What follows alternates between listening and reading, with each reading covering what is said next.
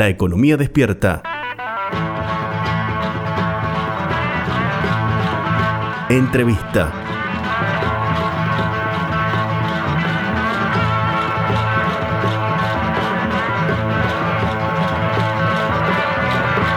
Estamos en comunicación telefónica con Atilio Lunardi, presidente del Centro Comercial de Río Cuarto. Muy buenas, muy buenos días, Atilio, ¿cómo le va? Muchas gracias por atendernos. Buenos días, Javier, ¿cómo estás? Bien, están de inauguración en, en Río Cuarto y en el CESI en particular.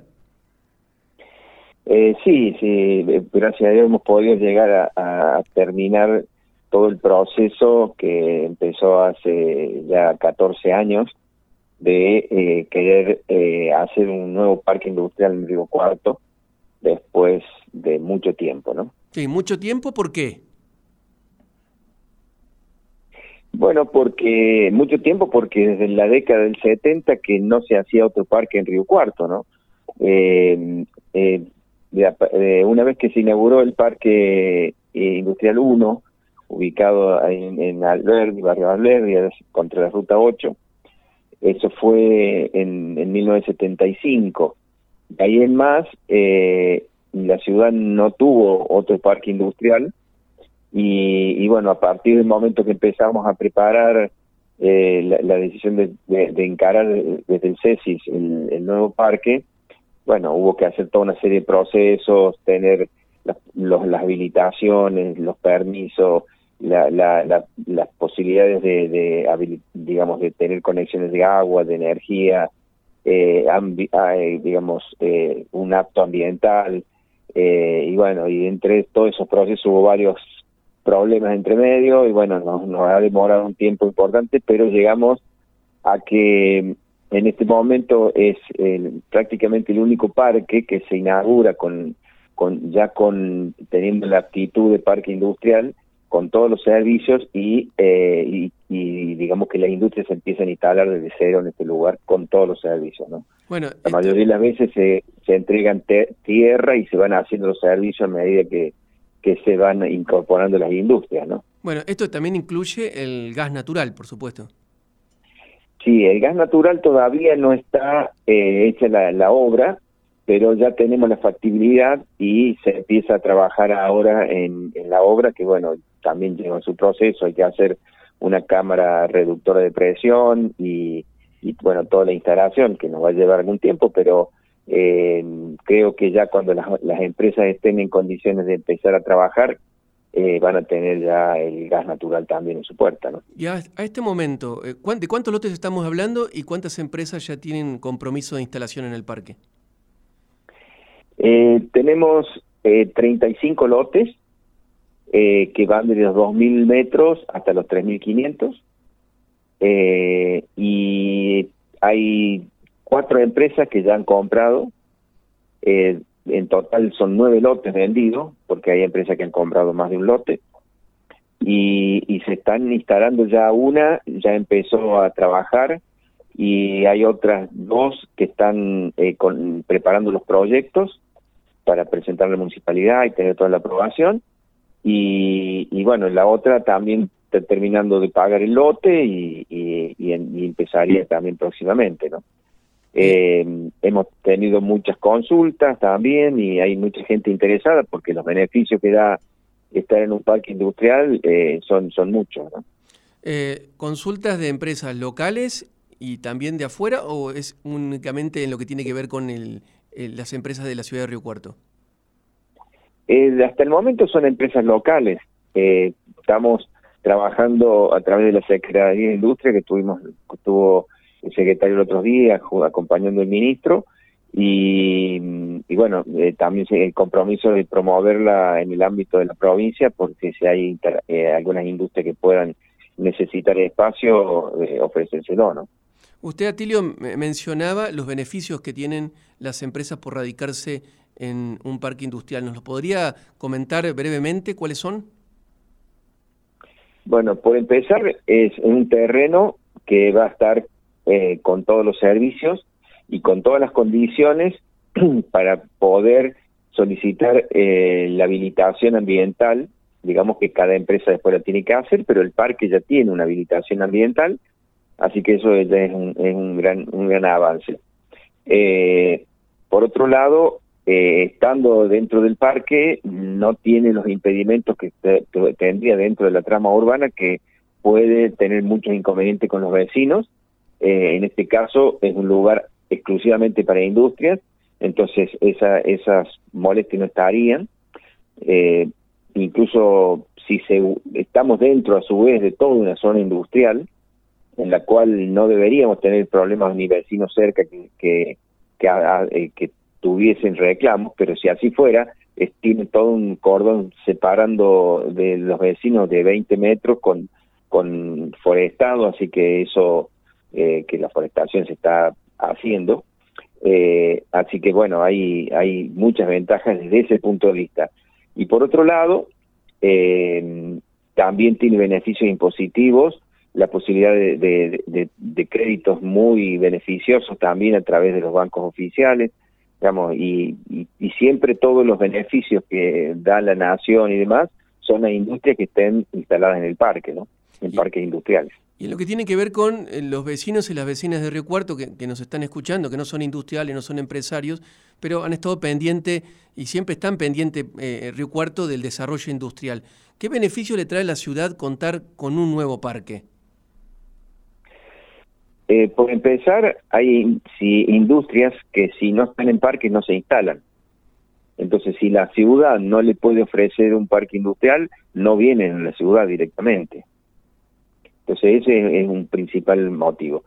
Eh, estamos en, en, un lugar, si se quiere, con condiciones eh, ideales para la instalación de industrias porque estamos con una, un entorno eh, agrícola con mucha producción de materia prima. Estamos dentro del centro del país donde tenés la posibilidad de distribuirlos con fletes más cortos a, distintos puntos de, de la Argentina.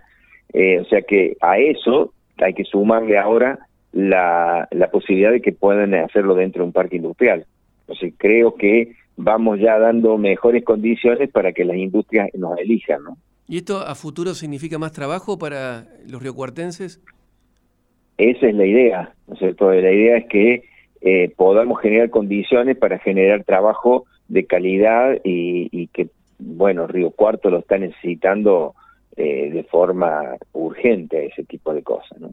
Y en términos competitivos en lo que tiene que ver con el desarrollo regional, esto nos posiciona de otra manera. El parque, este parque industrial nuevo, eh, ¿compite con otros parques industriales? ¿Está a la altura de otros desarrollos que hay en otras regiones de, la región centro? Y acá tenemos otros parques industriales que, como por ejemplo el de, de Olver, se ha desarrollado el de Gijena, estaría desarrollándose algo también en reducción pero pero bueno eh, muchas veces también eh, la, las industrias que se van a incorporar eh, buscan también tener eh, cerca mano de obra eh, y, y, digamos y técnicos eh, que lo que lo acompañe cosa que la universidad acá también nos está dando esa posibilidad y por la por la cantidad de población que tiene Río Cuarto tiene más posibilidades de tener esa esa mano de obra. Así que todo es un, es un suma para que puedan tener posibilidades de elegirnos e instalarse industrias que no sean de Río Cuarto.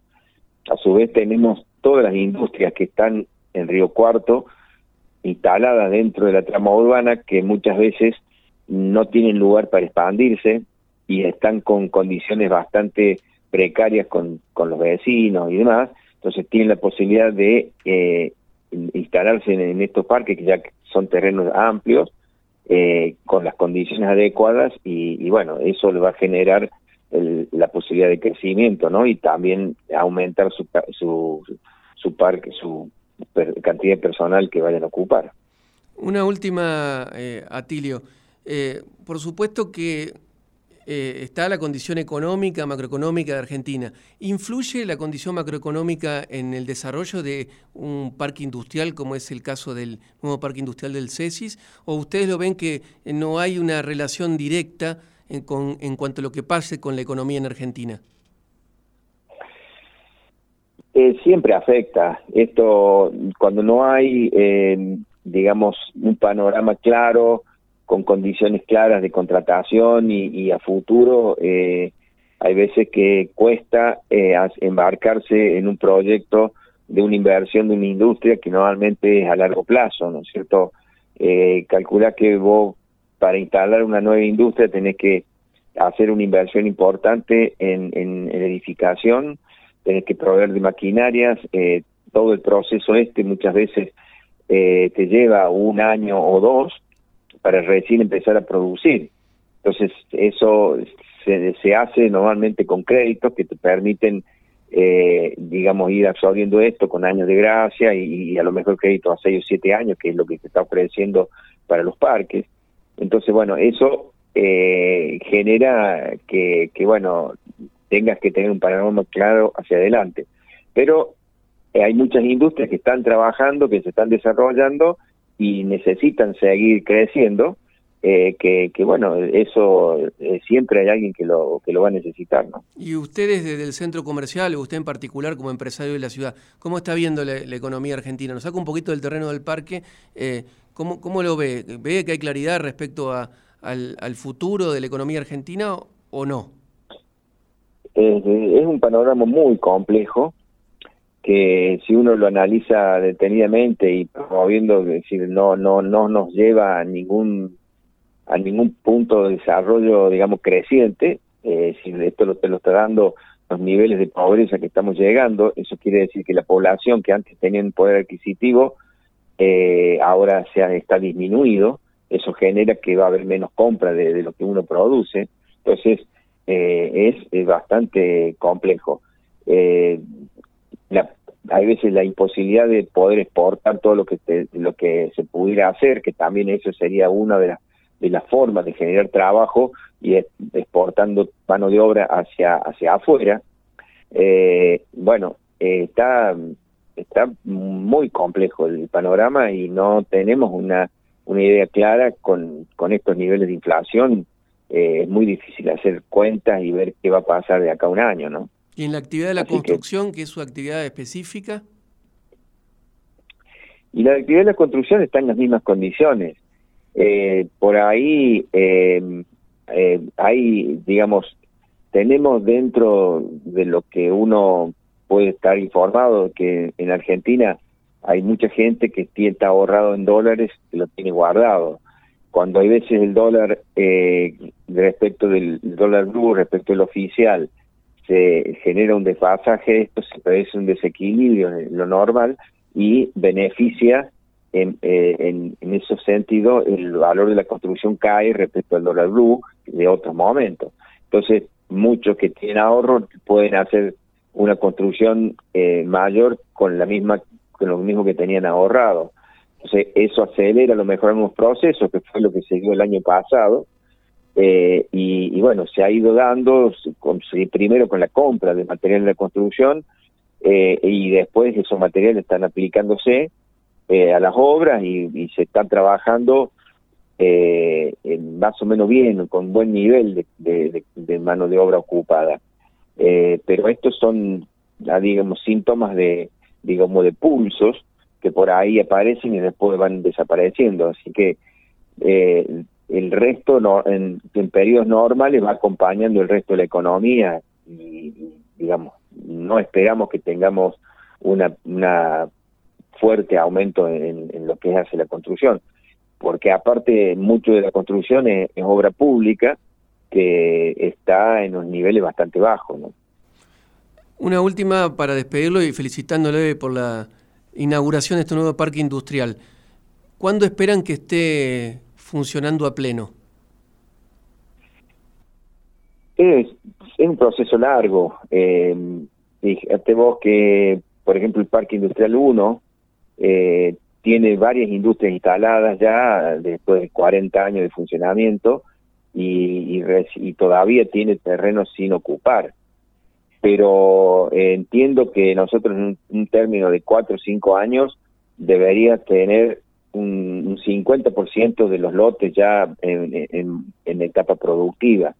Eh, así que, bueno, eso, eso es muy importante porque genera y, y una cantidad de mano de obra nueva que, que, va a estar ocupada en eso. ¿no? Atilio, le agradezco muchísimo por su tiempo para con la economía despierta y con la FM al toque. Bueno, gracias por la entrevista. Hasta luego. Que tengas buenos días. Gracias. Hasta luego. La economía despierta